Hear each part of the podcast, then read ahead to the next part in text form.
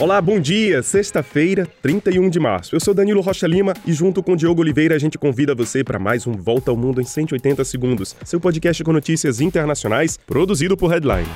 Vamos começar falando de Donald Trump, que se torna o primeiro ex-presidente dos Estados Unidos indiciado pela justiça. Um grande júri de um tribunal de Nova York votou a favor de acusar criminalmente Trump pelo suposto pagamento para comprar o silêncio de uma atriz pornô antes das eleições de 2016 e assim abafar uma relação entre os dois. Agora que ele foi indiciado, Donald Trump, que pretende voltar à Casa Branca em 2024, deve comparecer diante de um juiz na terça-feira que vem. Durante esse procedimento, ele deve ser fotografado e suas impressões digitais serão coletadas para que logo depois declare culpado ou inocente das acusações. Ainda não está claro se ele vai usar algemas para se apresentar. Caso Donald Trump seja condenado, isso não o impediria de ser candidato à presidência no ano que vem. De qualquer forma, esse indiciamento é um teste grande para a democracia americana, que já está mais do que dividida. Trump reagiu imediatamente e diz que a decisão da justiça é fruto de uma perseguição política e uma interferência no processo processo eleitoral. Ele ainda sofre outras investigações no nível estadual e federal.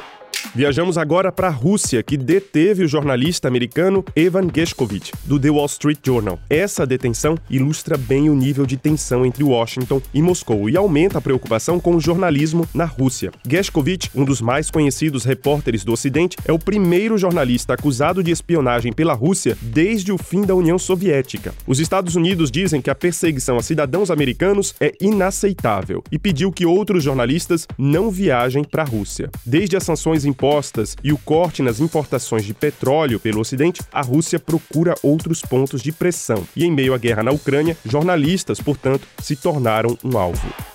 E depois de 10 meses de incerteza, o parlamento turco aprovou a entrada da Finlândia na OTAN. A Turquia era o único país da aliança que resistia a essa entrada. Agora, o processo de adesão da Finlândia à OTAN deve ser concluído na semana que vem. Já a Suécia ainda espera a luz verde dos turcos para também aderir à organização. Os dois países abandonaram a neutralidade depois do início da guerra na Ucrânia.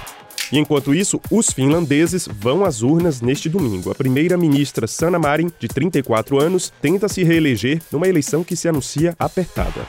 Notícias do Papa Francisco, que está internado no hospital de Roma. O estado de saúde dele continua melhorando e ele recebe tratamento à base de antibióticos contra uma pneumonia infecciosa. O Papa Francisco retomou os trabalhos dentro do seu quarto, mas ainda é incerta a presença dele na missa de domingo de Ramos.